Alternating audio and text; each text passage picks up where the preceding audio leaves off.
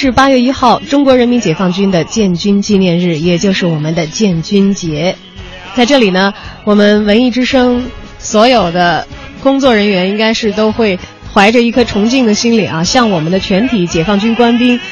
向我们的最可爱的人，集体的献上我们的致敬。那么在中午的时段呢，文艺大家谈跟大家分享的也会是和军人们相关的话题。中午好，我是小昭。我是小东，大家中午好啊！欢迎收听中央人民广播电台文艺之声文艺大家谈。其实呢，战争年代的时候，我们了解的军人形象都是流血、呃奋斗、捐躯；但是在和平年代，呃，军人的形象是怎样的呢？每到灾难来临的时候，他们都冲在第一线，他们用生命和鲜血维护人民的安全。呃，正是因为他们的付出和守护，使得我们每一个中国人的内心中感到踏实，哎，感到安全。嗯，而这些付出呢，又都是默默的，只有到了危机四伏的时刻啊，他们的这些付出可能才会显现在公众的面前。没错，而这种守护呢，又是遥远的，他们在祖国的边关，在那些艰苦和危机四伏的地方。所以呢，其实我们老百姓平时生活中对于军人的了解并不多，对于部队生活真正的军旅的故事，我们普通人。而言来说，一般只存在于文学作品中或者艺术作品中，而这些作品其实也成了我们老百姓了解军人、了解部队生活的一个窗口，特别是在和平年代。当代的军人形象是怎样的？如今的军旅生活又是如何的？很多观众都是看军旅题材的影视剧，或者读一些相关的小说作品，才能够了解呃这个现在的部队军人们的生活。那么今天我们也就借着建军节这个时机，一起来聊一聊和军人有关的影视作品。欢迎大家参与到我们的节目直播的分享和互动当中来，说说您印象最深的军旅题材的文艺作品，或者。您印象最深刻的荧幕上的军人的形象，进入微信，点击右上角添加朋友，搜索“文艺大家谈”的微信公众号，添加关注，并且发来文字留言，还有机会获得我们赠出的电影票。没错，阿加莎的经典剧作《捕鼠器》八月第二轮将上演了，八月二十四号到九月四号之间，每周三到周日。呃，都将在北京剧空间剧场上演。这部戏呢，曾经在伦敦创下连引六十四年的记录。整部剧既幽默又惊险，被认为是有史以来写的最巧妙的谋杀悬疑剧之一。啊，参与互动就有机会获得演出门票。嗯，那么我们积极的期待着大家跟我们一起来参与到今天的节目直播互动，一起来过属于文艺的建军节。当兵的人就是这样，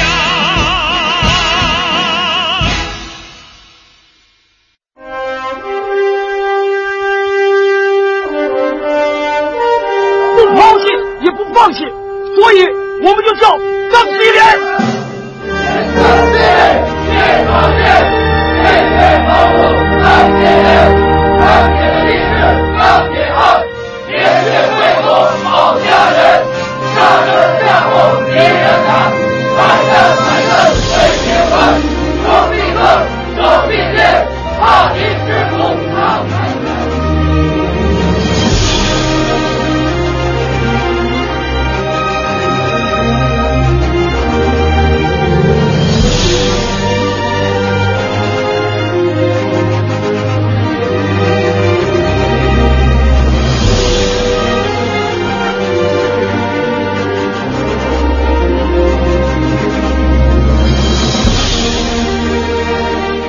我们刚才听到的片段呢，其实来自于应该是近几年大家心目当中最为突出、最为突出的军人群像的一个作品，印象很深啊。总感觉是近几年，其实也已经十年了，不小心已经十年了，已经十年了。所以说明他在我们心目中的印象非常深，总在重播，而且在我们印象脑海中，好像总感觉。就是最近几年播出，因为印象太深刻了。士兵突击，没错，士兵突击也是这个捧红了一票这个演员啊，从这个王宝强、张译，再到这个陈思诚，对，等等等等，这个钢七连的战士们。士兵帮嘛，他们管人叫士兵帮，就是圈内的人都这么说。因为当时大部分人都是新人，这部作品可以说是当时那一批人他们的代表作。而这部剧在当时也受到了极大的关注，很多人通过它来了解当代军人的生活和工作，也被里边鲜活。的军人形象所感动。呃，值此建军节之际啊，咱们就聊一聊这几部剧，其中一个就是《士兵突击》。无论其实怎么排序，说近十年来影响力最大的，肯定绕不开这一部。总是绕不开的。那么，这个三十集的电视连续剧《士兵突击》呢，改编自蓝小龙的小说《士兵突击》，由著名的导演康洪雷执导，蓝小龙编剧，王宝强、陈思诚、段奕宏、张译、邢家栋、张国强、李晨等人主演，讲述了一个农村出身的普通士兵许三多的成长历程。不抛弃，不放弃，他最终呢成为了一名出色的侦察兵。该剧呢，二零零六年底上映之后，引起了非常热烈的反响，获得了第二十七届飞天奖、第二十四届金鹰奖、优秀电视剧奖等等等等多个奖项。当时应该说这部剧引起了非常大的社会反响，很多人关注，而且也是获奖无数。只要在那一年啊有相关的奖，基本上都为他包揽了，收入囊中，而且都是非常高的奖，飞天奖和这个金鹰奖也是两大奖，直接都收入囊中。也有网友啊，对网友听到这个音乐，马上就反应过来了，说这是我喜欢的。士兵突击呀，然后我还喜欢激情燃烧的岁月，喜欢石光荣，喜欢许三多。这一老一少，我父亲十三岁当兵，在军队待了一辈子，我也是部队大院长大的。对军人简直是太熟悉。这是基土的留言啊，包括风信子花语，其实也是老朋友了。呃，他本身就是军人，其实我们知道啊，而且他今天也说了，是是我们的节日，他的节日哈，还发了自己曾经的这个，哎呀，非常年轻的时候，年轻的时候在部队的穿着那个时候的军装的照片啊。那会儿节日快乐。对，那会儿部队的这个军装的规制都跟现在还是不一样啊。对我们感谢我们这些亲爱的文艺之声的朋友们，我们这些最可爱的人们。对，他也提到了说士兵突击啊啊是非常。印象非常深刻的军旅题材的呃电视剧，呃还提到了《亮剑》，《亮剑》也是啊，因为我对这个剧印象不是很深，但是也是知道它当时很火，但并没有仔细看。我印象还挺深的，是吗？就是因为我以前不怎么看这个打仗啊、军事题材的这些呃艺艺术作品，因为我首先我历史学的有点一塌糊涂啊，就容易对不上谁打了什么仗。但这个剧还是我在高中的时候播的吧，还是初中，反正那会儿学习比较忙，本来不让看的。也没有太多机会可以看电视，但是我妈妈居然非常主动的推荐我，啊，她说你应该看一下这个连续剧，你好好的看一下。呃，我就印象当时是他们那个人叫叫什么来着？李幼斌，李幼斌演的李云龙。李云龙，对这个印象我非常深啊，但是具体的剧情是怎样的？也应该是二零零五年播出的，当时。哦，那零五年我已经大学，那不是中学，反正是在这个我我父母亲的推荐之下。然后我看的这个戏，嗯，然后看的觉得哎呦好受感染，也知道，呃，我我以前在这个电影里头看到的这个军人啊什么的，可能有很多他们有一些共通的印象，就比如说，那部队里头的干部一定是说话声音很大，很粗，好像脾气一定要很暴的啊。嗯嗯嗯。你要说这个李幼斌饰演的这个李云龙，他符合这些特点，嗯，但是他绝不是一个不过脑子的大老粗，他非常的有智慧，甚至他的这些性格上。可以成为优点或者可以成为缺点的东西，他会合理的运用到自己的这个军事任务上面去，就包括他对于他的下属哪一些人应该怎么用，然后他还有一个跟他性格上非常互补的搭档，哎，我觉得这些事情当时都非常非常的吸引我。所以其实这个也牵扯到了一个。一会儿我们可以探讨一个问题，就是军人的形象在影视文艺作品中的军人形象，从原来可能你刚才说脾气非常大，然后很一本正经，然后高大全的形象，到现在可能他越来越变得更加个人色彩浓重。这个其实一会儿我们也可以聊一聊，大家也可以互动一下，就是说在我们这么多年啊，可能二三十年、三四十年看这个影视剧作品中，军人的形象有哪些变化，也可以跟我们来聊一聊啊。对，我们也来回顾一下吧，曾经的亮剑，曾经的激情燃烧的岁月当中，那些感动过我们的片段。何一支部队都有自己的传统，传统是什么？传统是一种性格，是一种气质。这种传统和性格是由这支部队组建时首任军事首长的性格和气质决定的。他给这支部队注入了灵魂，从此不管岁月流失、人员更迭，这支部队灵魂永在。同志们。这是什么？这就是我们的军魂。我们进行了二十二年的武装斗争，从弱小逐渐走向强大。我们靠的是什么？我们靠的就是这种军魂。我们靠的就是我们军队广大指战员的战斗意志。纵然是敌众我寡，纵然是身陷重围，但是我们敢于亮剑。我们敢于战斗到最后一个人。一句话：狭路相逢勇者胜。亮剑精神就是我们这支军队的军魂。见风所指，所向披靡。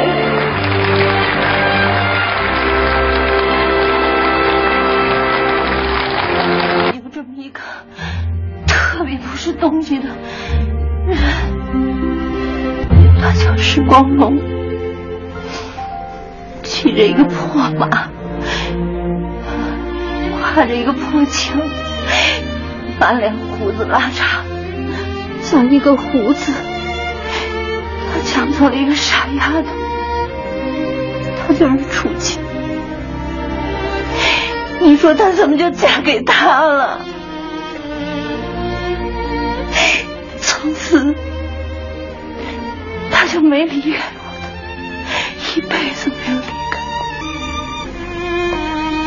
不会哭你的，石光荣，你这个逃兵，你是一个懦夫。你的英雄到哪儿去了？你太不负责任了！你怎么能死在我前头呢？太不像话了！我自从嫁给你，你没完没了的惩罚我，到了了，你用死来惩罚我，我哪辈子欠你的呀？刚刚我们听到的是《激情燃烧岁月》的片段啊，根据作家石钟山的同名小说改编，由康洪雷执导，陈平编剧，两千零一年的时候播出。很多网友也提到了，印象非常深刻，讲的是这个一个出身贫寒的一个这个石光荣这么一个人物形象，在战场上屡立战功，呃，但是呢，后来走入到平静的生活之中，又发生了很多的故事。刚才我们听到那个段落是他去世的时候，妻子一把鼻涕一把泪，然后非常痛苦，觉得。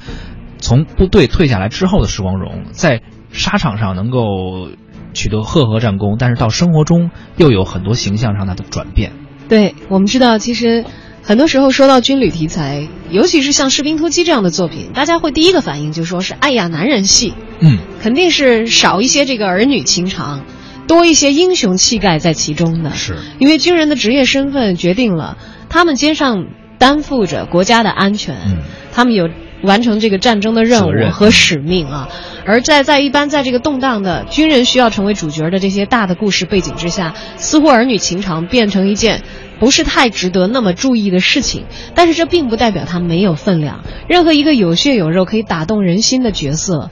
都是因为他的情感的真实性和他的饱满，也许可能在这个作品当中并不以这个为最突出的情况，但是其实激情燃烧的岁月恰恰也关注到了军人在生活当中的一面，在特殊的历史背景之下，他可能他时光荣和伴侣的关系是一直挺拧巴、挺挺纠扯的一种关系。英雄也是人嘛，他也有自己的七情六欲，也有自己的真性情，所以真正一个好的军旅题材的文艺作品，它一定是有那些能打动当代人真实。打动他们内心的那种东西在里面，才能够会流传很长时间，可能过了十年甚至更长的时间，还会被人们关注。嗯，而我们的文艺工作者们又去怎样捕捉军人身上的光彩，又以什么样的方式把他们安排进可能完全虚构的一个故事，同时照进现实里，所有人又觉得哦，这就是我们的军人呢？对此，我们也采访了著名的编剧陈平老师。他的代表作正是我们刚才听到的《岁月》。嗯，对。另外呢，还有这个青衣推拿等等其他类型的作品，他也曾经数次操刀。但是，我们也来听一听今天在建军节的时候，陈平老师跟我们分享的他创作军旅题材作品的心得。你不能说是因为那一个时代过去了，那个时代的故事和那个时代的人我们都不愿意看了，不是那个意思。那是因为我们讲故事人讲的太糟糕了，太难看了。年轻人没有说我我不爱看这类拍片子，我爱看那类片子。他是哪类片子好看才会吸引他，才会注关注这种片子。而且现在我们的媒体呢，也是一再就是附和一些没有什么价值观、也不动脑子的那种嘻嘻哈哈的东西，就弄成一片了。已经没有一个引导性，就是讲故事讲的不好，你别怨人家观众怎么？我觉得呀，我们中国的一些军旅戏现在为什么那么不好看呢？第一，脸谱化。到现在为止都脸谱化，而且呢，嗯，讲那个讲内心世界，我觉得讲的特别虚假，所以不好看。嗯，我我喜欢写这个这个军旅题材，是因为我认为军人是一个特别特别叫人敬仰的一个一个群体，具有牺牲精神，而且单纯坚定，这个是我我觉得我们每个人身上都缺的，所以我呢喜欢喜欢描写他们，这是就这就是从于这个动机。其实我写家庭伦理戏写的比军旅戏写的多，只不过是军旅戏好像是。我作为一个女编剧写的话，大家可能觉得会就是反差比较大嘛。还有一点就是，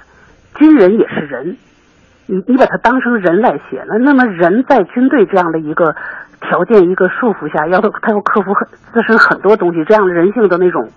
人性人人性和环境和纪律的那种冲突就会出来，就写出来它就会很鲜活嘛。还有一个军旅题材，我觉得你要写好了，你像蓝小龙写的《士兵突击》。